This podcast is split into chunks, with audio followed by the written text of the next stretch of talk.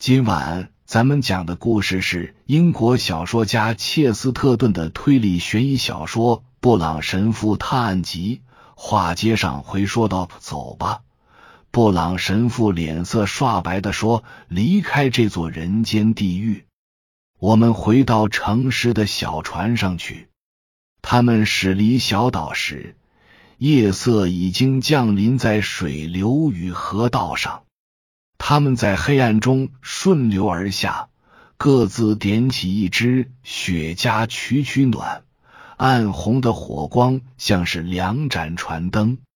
布朗神父把雪茄拿在手里，说：“我想你能推断出整个事情的来龙去脉了吧？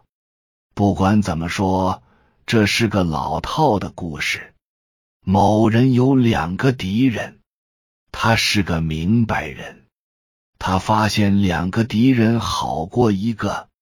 我没听懂你的话，弗朗博回答道。哦，太简单了。他的朋友再次回答他：简单，但并不清白。两位萨拉丁都是无赖，不过年长的亲王在无赖中是拔尖的，年轻的上尉只能算是不入流的。这位卑劣的军官从乞讨者变成了勒索者，一定是在某个丑恶的日子，他抓住了他王兄的把柄。那自然不是件小事，因为保罗·萨拉丁亲王从不掩饰他的放荡，一点小罪无损于他本就不怎么好的名声。通俗的说，那是能送他上绞架的重罪。斯蒂芬掌握着缠在他哥哥脖子上的绳索，他不知怎的发现了西西里那件事的真相，能够证明保罗在山中谋害了老安托内里。上尉狠狠的榨取了十年封口费，直到亲王殷实的财产快要见了底。但亲王除了吸血鬼似的弟弟。还有一桩麻烦事，在谋杀发生时，安托内利的儿子还只是个小孩子，但他知道那孩子在西西里彪悍的民风中成长，只为复仇而活，但不是用脚架。他缺少了斯蒂芬关键的证词，而是用仇杀的古老兵器。男孩勤于苦练。杀人术臻于完美。一等他长到可以使用武器的年纪，萨拉丁亲王立即开始按照报纸上的说法旅行。实际上，他是在逃命，从一处跑到另一处，简直像通缉犯。追寻他的是个冷酷无情的人。这就是萨拉丁亲王的处境。绝对谈不上忧郁。他在躲避安托内利上花的钱多了，给斯蒂芬的封口费就少了；给斯蒂芬的钱多了，他逃命的机会就少了。然后他显示出了伟人一般的才能，拿破仑般的天赋。他不再对敌人负隅顽抗。而是突然向他们投降了。他像日本相扑一样闪躲开，他的敌人就扑倒在他面前。他不再亡命天涯，把自己的地址透露给了小安托内里，然后又把一切都交给了他弟弟。他寄给斯蒂芬足够的钱。供他购买光鲜亮丽的衣服，以及做一次轻松的旅行，还附上一封信，大致是说：“这是我仅有的了。你已经把我吃干抹净了。我在诺福克还有间小房子，有些仆人和一个酒窖。要是你还想从我这里得到什么，那就只有把这些都拿去了。”你要拿就来拿吧，我会静悄悄的住在那里，算是你的朋友、代理人或者任何什么。他知道西西里人从没见过萨拉丁兄弟，或许只见过照片。他还知道他们很相像，都留着灰色的山羊胡。于是他自己刮掉了胡子，等着猎物上钩。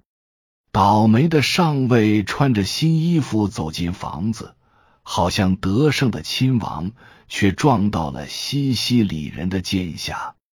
这其中有段波折，完全出自人类重视荣誉的天性。萨拉丁这样的恶人，常常因无视人类的美德而出错。他本以为意大利人会采用匿名的手段暗中偷袭，就像他当年对付老安托内利一样。他想，凶手会在夜里下刀。或者躲在隐蔽处开枪，如此一来，双方不会有机会见面说话。然而，具有骑士精神的安托内利提出光明正大的决斗，这让保罗慌了神，因为一切误会都可能被澄清。那时，我见到他慌慌张张的驱船离岸，他连帽子都顾不上戴。趁着安托内利还没有认出他，赶紧逃跑。但即使他心神不安，也不是毫无希望。他了解那个冒险家，也了解那个狂热的人。冒险家斯蒂芬很可能不会把事情说破，因为他曾经很喜欢演戏，眼下又在觊觎舒适的新居所。他还像投机者一样相信运气，剑术也不错。狂热的安托内利一定会缄口不言，在被绞死时不会说出他的身世。保罗在河上一直等到他确信决斗已经结束，接着他赶到镇上，叫来了警察。他看着他的两个敌人永远的离开了。然后微笑着坐下来享用晚餐，这太可怕了。弗朗博抖得很厉害。他说：“他们是从撒旦那里学来的吗？”他是跟你学的。神父回答说：“绝不可能。”弗朗博脱口而出：“从我这里，你什么意思？”神父从衣兜里摸出一张名片，借着雪茄发出的微光，可见上面的绿色墨水笔记。你不记得他对你的邀请了？他问。还有他对你在犯罪上的丰功伟绩的恭维。你曾经设计，他说，驱使一位侦探逮捕了另一位侦探，不记得了。他不过是复制了你的诡计。他被两个敌人堵在当间，却能轻巧的从中抽身，让他们撞个满怀，互相残杀。弗朗博从神父手中一把扯过萨拉丁亲王的名片，撕了个粉粉碎。我再也不想见到这个老毒虫的东西。他边说边将碎片撒向黑夜，消失在流水中。但我恐怕他会毒死鱼群。白纸与绿墨水的最后一点痕迹没入水中，模糊的晨光在天空映出活泼的色彩。草丛后面的月亮越发苍白了。它们静静的随波漂流。神父弗朗博突然说：“你是否认为这全是一场梦？”神父摇摇头，态度模棱两可，但依然没说话。黑暗中飘来一股山茶树与果园的气味，这说明起风了。下一刻，风吹动了小船，鼓起了风帆，带他们飘过蜿蜒的河流。飘向幸福的地方，去到善良人的家园。天主教徒在临终时需要做忏悔，总结自己的人生，祈求得到天主的宽恕。而根据天主教的教义，信徒必须向神父忏悔，才能转达给天主。古代共济会发源于石匠之间，属于行业协会性质的秘密团体。现代共济会起源于英国，属于投身社会改革的政治团体。随启蒙运动迅速扩散到西欧、中欧和北美。由于其反对教皇的权威，曾有两位教皇发布禁令，禁止天主教徒加入共济会。因此，布朗神父将共济会成员视为无神论者。天主的锤子。小村子伯亨比肯位于陡峭的山丘之上，村里教堂高高的塔顶犹如山脉的尖峰。教堂脚下有间铁匠铺，总被炉火映得通红，里面到处是锤子与铁屑。铁匠铺对面，隔着由鹅卵石路交叉而成的崎岖路口。是这里唯一一家小酒馆——蓝野猪。晨光破晓之时，就在这十字路口，一对兄弟相遇并交谈起来。对其中一个来说，一天才刚开始；而对另一个来说，一天正要结束。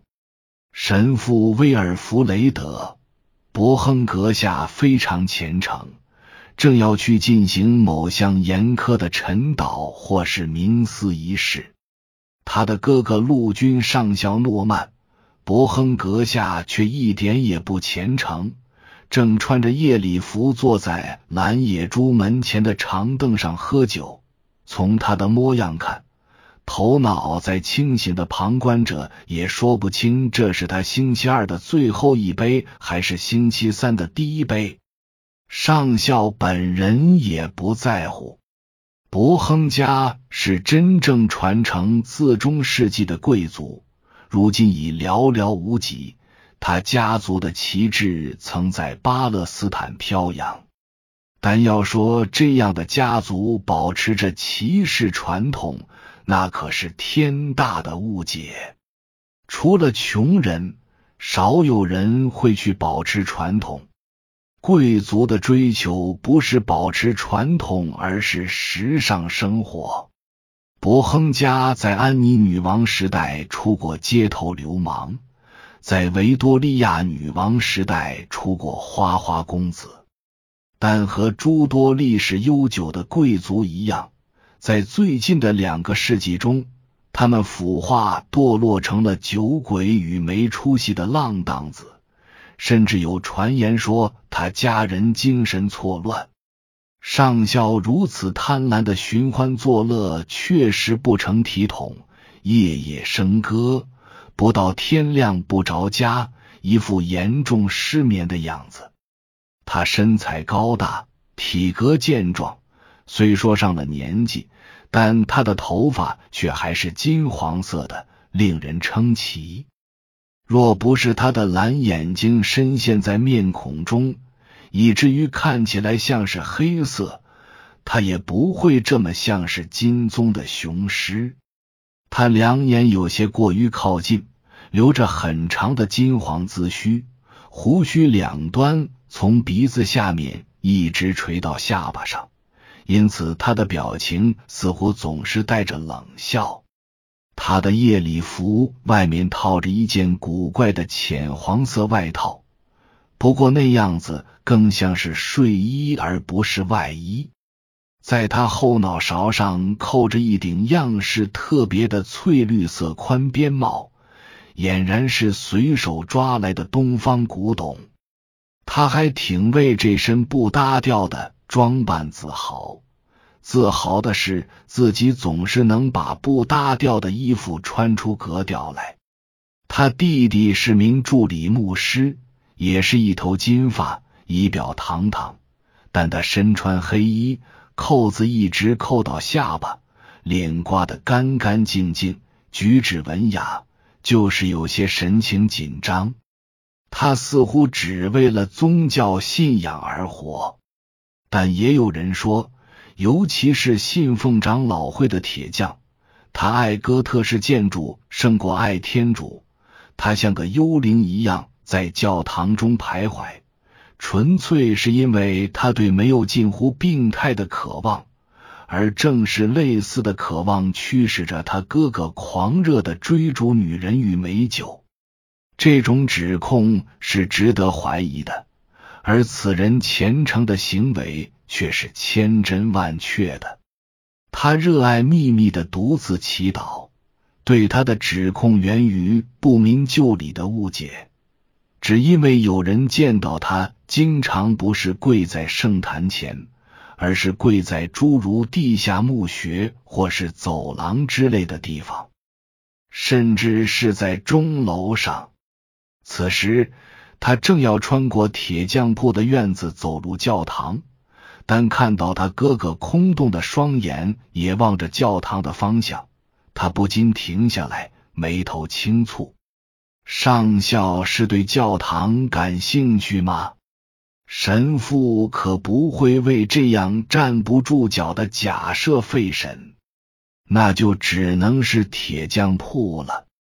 尽管铁匠是个清教徒，不算是他的教民，可威尔弗雷德·伯亨还是听说过某个出了名的漂亮妻子的一些丑事。他向棚子那一边投去怀疑的目光，而上校站起身，笑着和他攀谈起来。“早上好啊，威尔弗雷德。”他说，“我像个好领主一样，不眠不休的守护着我的人民。我正打算去拜访一下铁匠。”威尔弗雷德看着地面说。铁匠不在家，他去了格林福德。以上是由奶锅大叔给您播讲，感谢收听。每天晚上二十一点三十三分准时开聊。